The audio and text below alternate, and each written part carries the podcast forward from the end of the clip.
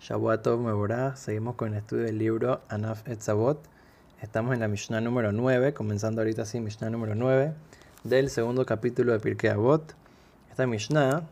es de el alumno, uno de los alumnos principales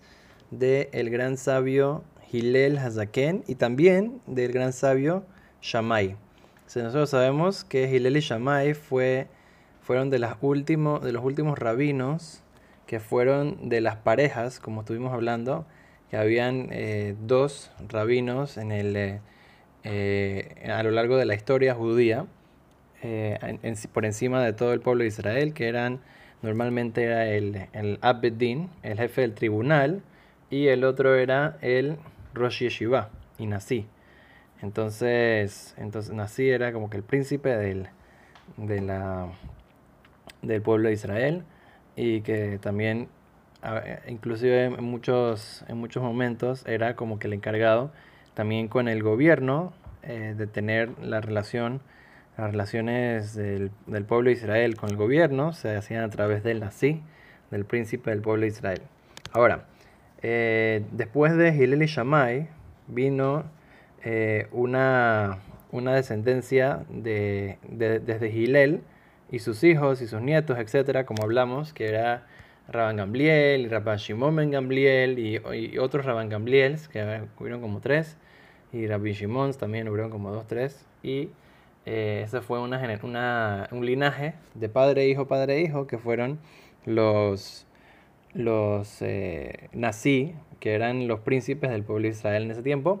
pero en esos tiempos, inclusive así, eh, Hillel y Shammai tuvieron otros alumnos que fueron también muy importantes. No eran los Nesiim del pueblo de Israel, pero muchos de ellos sí fueron eh, gente, rabinos muy importantes, que eran rabinos de la Mishnah y tuvieron mucha influencia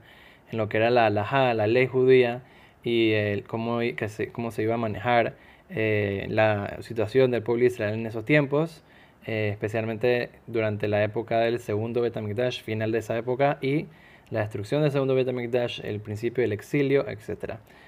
pero hay un rabino que fue, inclusive que no era de ese linaje de, los hijos de Hillel y Shammai,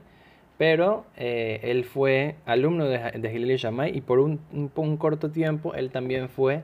eh, él también fue el líder del pueblo israelí en ese tiempo, especialmente en la época de la destrucción del segundo templo, como dice la Gemara en varios lugares, eh, cuentos increíbles con el gran sabio Rabbi Hanan Ben Zakai. sabemos que era un, sabio muy, muy especial, como vamos a hablar un poco de él. Aquí trae bastante eh, historias y, acontecimientos y, cosas que pasaron con Rabbi Hanan Ben Zakai. tenemos mucho que aprender de su vida. primero que todo, aquí la Gemara dice en Bababatra, en la página 134, dice que ahí habla sobre, también como la Gemara dice en Sukkah, en la página 28, dice que Rabbi Hanan Zakai era una persona que sabía muchísimo, tenía muchísimos conocimientos, una cosa muy, muy especial, pero también dice que él eh, tuvo mucho esfuerzo eh, para llegar a este, a este lugar. Dice que él era uno de los alumnos de Gilel, eh, y en ese tiempo Gilel tenía muchos alumnos. Dice que el alumno principal de él, el que más sabía y era el más, más grande en, conocimientos de Torah, etc., se llama Rabbi Jonathan ben Uziel. Dice que Rabbi Jonathan ben Uziel era tan kadosh y tan santo y, y sabía tanta Torah, sé que era una persona que era muy, muy sagrada y que, cuando estudiaba pasaban los pájaros por encima de su cabeza y como que había un fuego celestial de, de santidad que pasaba por encima y los pájaros como que se rostizaban y se caían, se quemaban así, se, se vaporizaban. era tanta la santidad que tenían los alumnos de Gilel. Y, y dice que Rabbi Hanan saca de todos esos alumnos era como que por sí decir el más chiquito. Y al final salió a la grandeza y salió a ser uno de los grandes rabinos del pueblo de Israel. Para que entendamos la, la calidad de, de, alumnos que tenía Gilel y cómo lo que Rabbi Hanan se tuvo que esforzar para llegar a ser lo que fue. Entonces dice que él eh, es una persona que no, no, dejó, no dejó de estudiar ningún pasuk en la Torah, ni en, la, ni en el Tanaj, ni una Mishnah, ni una Gemara, ni una Alajá, ni un eh, Agadá, todo, lo que, todo lo que hay para aprender, eh, inclusive temas místicos y todo, todo eso, él estaba, eh, estaba informado y había estudiado y había aprendido de sus sabios y enseñaba todo esto. Dice que una persona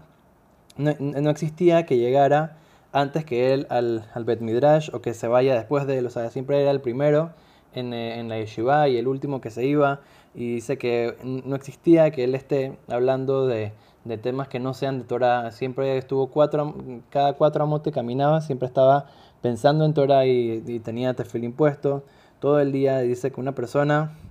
eh, una persona nunca lo, lo, encontró eh, dormido o, haciendo otra cosa que no sea estudiar. Siempre estaba en el cuando estaba en la, en la yeshiva y todo, siempre estudiando, eh, inclusive que estaba tantas horas ahí, tanto tiempo. siempre era la persona que más eh, se dedicaba, a una dedicación muy muy especial, que de eso solamente hay tanto que aprender. Y como dice la Gemara en el, en el Yerushalmi, dice que, dice que una persona, eh, una vez, unos alumnos en verdad, entraron a, a, ver eh, cuando él estaba enfermo, vinieron a visitarlo, y entonces les dijo, vinieron donde Gilel a visitarlo, el, rabino de él, y entonces dice que le preguntaron, eh, que si podía enseñarles algo, y entonces dijo, ¿acaso el alumno más chiquito de nosotros está aquí? Entonces dice, no, no está. Dice que venga, que venga, porque va a ser una persona importante. Entonces dice que el, maestro de él, Gilela, Azaken, ya desde, desde que era alumno de él, ya se dio cuenta de, lo importante que podía haber, eh, de lo que podía llegar a ser, y como vemos al final, eh, durante la historia, fue una persona muy, muy importante que hizo mucha diferencia en la historia del pueblo de Israel que vamos a estar hablando un poquito más de él porque hay tantas lecciones que podemos aprender de su vida y sus enseñanzas.